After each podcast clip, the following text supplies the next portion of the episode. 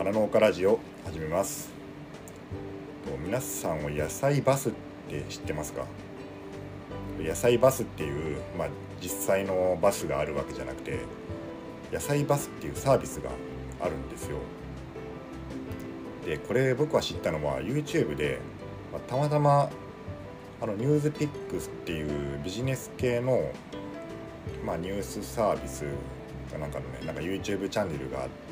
あってですねそれが関連動画で出てきて、まあ、たまたま見て知ったんですけど、そういうサービスをやってる、まあ、ベンチャー企業ですね。これがあるっていうことであの特集されてました。でこの野菜バスってねどういうものかっていうと、うん、これ野菜バスなので野菜を、まあ、お届けするサービスということです。でどういう仕組みかっていうのを説明します。でまずですね、え、注文は、えー、購入者がインターネットで注文します。まあスマートフォンとかね、まあ、パソコンで注文する。で、えー、生産者がのとこにそれが注文が入る。つまりここの仕組みはですね、えー、EC サイトと一緒ですね。まあ普通にいわゆるあの、まあ、楽天とかアマゾンとかあんなとかとまあ一緒。とというよりかまあ産直 EC ですね、まあ、あの食べ直とかの産直 EC とまあ同じような仕組みですね。ここら辺は。で注文します。そしたらですね、えー、その後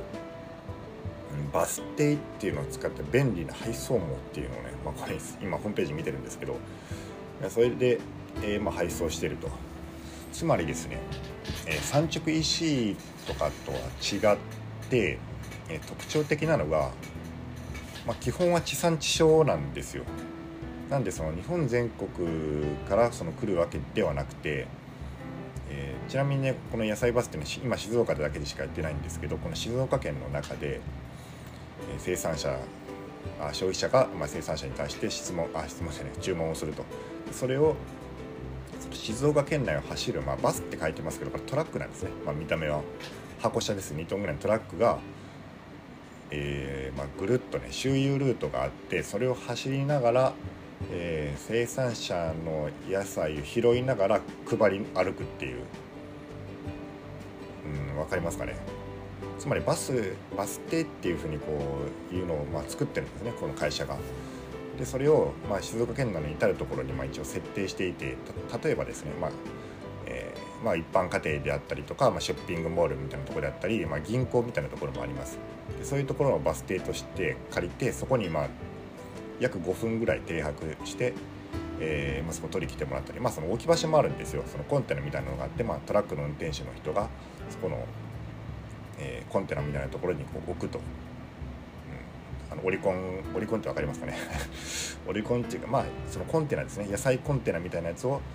えー、もっと大きいこの箱みたいなところにこう倉庫みたいなね、えー、やつにこう置くっていうシステムです。なんでそのまあ、新鮮な野菜がお届けできるっていうことですね。そういうサービスです。でこれなんかね面白いなと思ったのがうんまあこの配送の仕組みは、まあ、盛況みたいな感じなんですけど盛況と違って完全に個配する個人宅配っていうわけではないっていうのが一つですね。だから多分コスト削減のためにある程度その置き場所を絞ってるっていう感じです。これしないといちいち個人宅配してると、ね、ものすごい時間かかるんで。えーとね、ちなみに送料が1つのコンテナで350円。これはあの購入者が払うっていうことなので、まあ、そこら辺をねあのバス停を使うことによって、えー、コストを削減している。っていうのがまあちょっと盛況とかとはちょっと違うところかなと思います。で注文の仕組みっていうのは EC サイトと一緒なんですけど、まあ、さっき言ったように基本的には地産地消なんで、まあ、どういうことかというと、まあ、新鮮な野菜が手に入る。あと値段が安い野菜自体の値段はですね安いってことですね。うん手数料がですね、まあ10%から15%今のところ設定されているらしいです。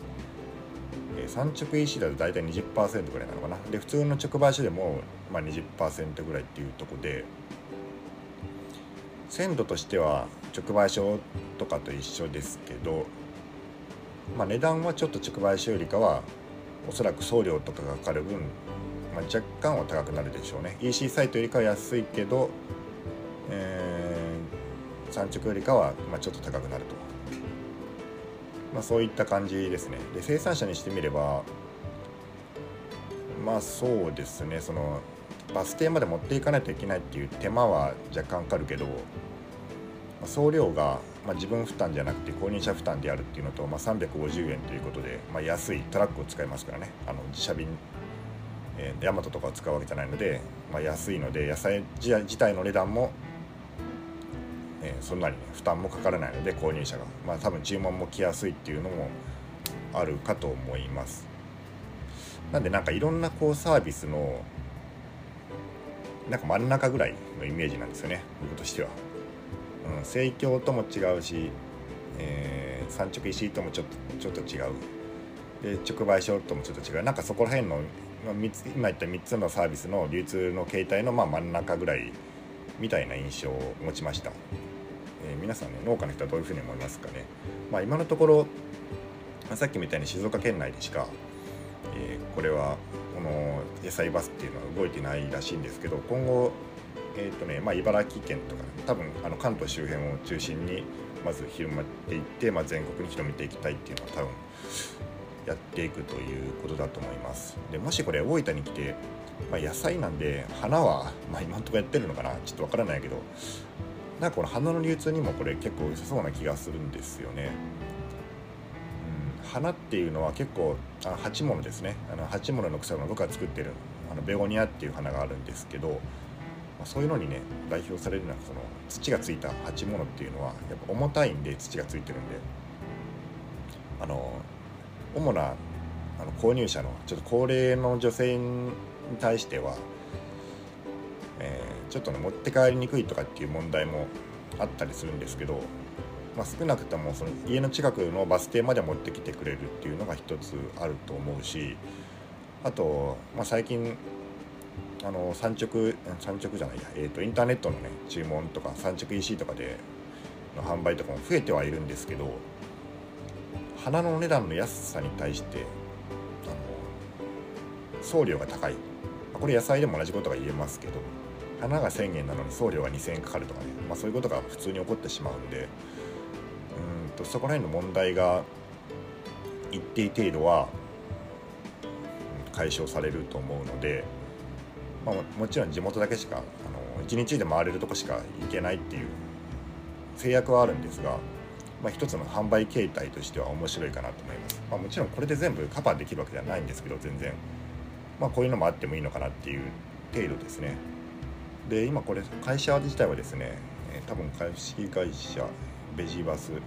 野菜バスっていうのかなその会社があるんですけど違います。あそうか。ちょっと株式会社何かまではちょっとわからないけど3年目でえっとね今確かあのそのニュースニュースピックスのサイト動画の YouTube チャンネルによると2億円ちょっとぐらい出すそうなので、うん、そのニュースサイトの中では初年度400万2年目1億3年目2億ってことでもうすごい伸びですみたいなこと言ってたけど、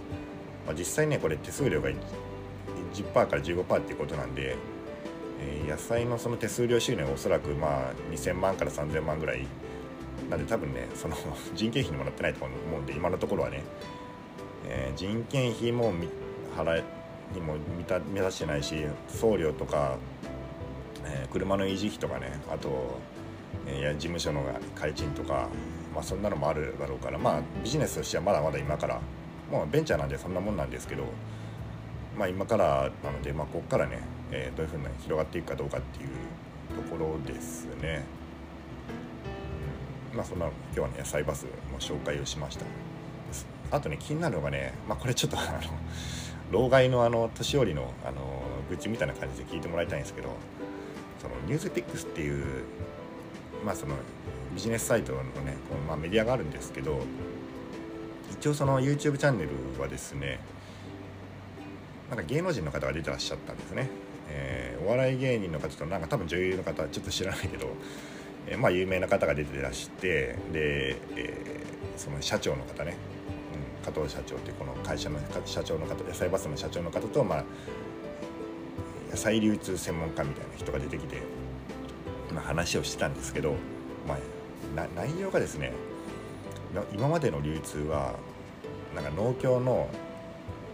なんかあの一極集中型あの中央集権型の流通で一度都心部の市場に、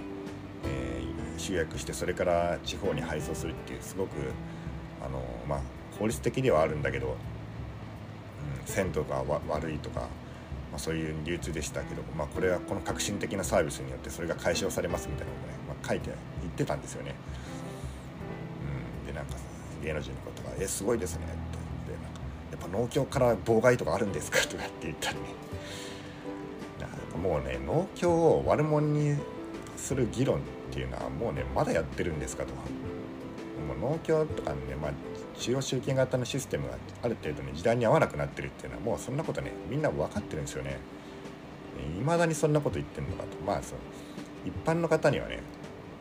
そういうふうに農協を悪者にした方が、まあ、いいんでしょうけど実際そのこの野菜バスとかを利用する消費者っていうのは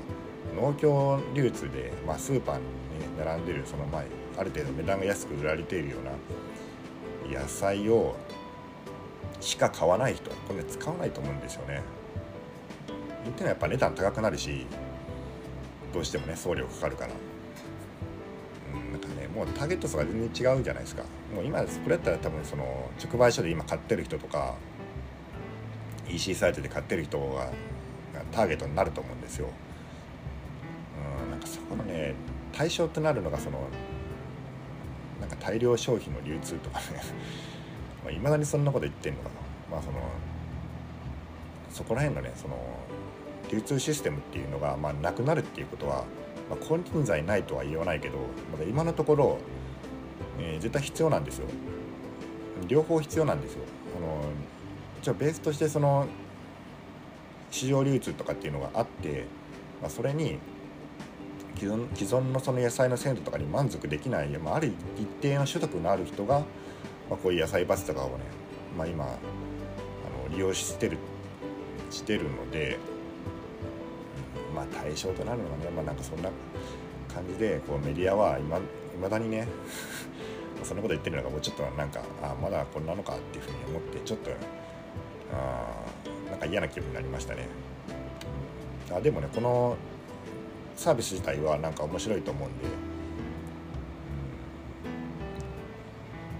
どんどんね、まあ、頑張ってほしいかなっていうふうに思います。はい、それでは今日はね野菜バスの話をしました。それでは皆さんごきげんよう。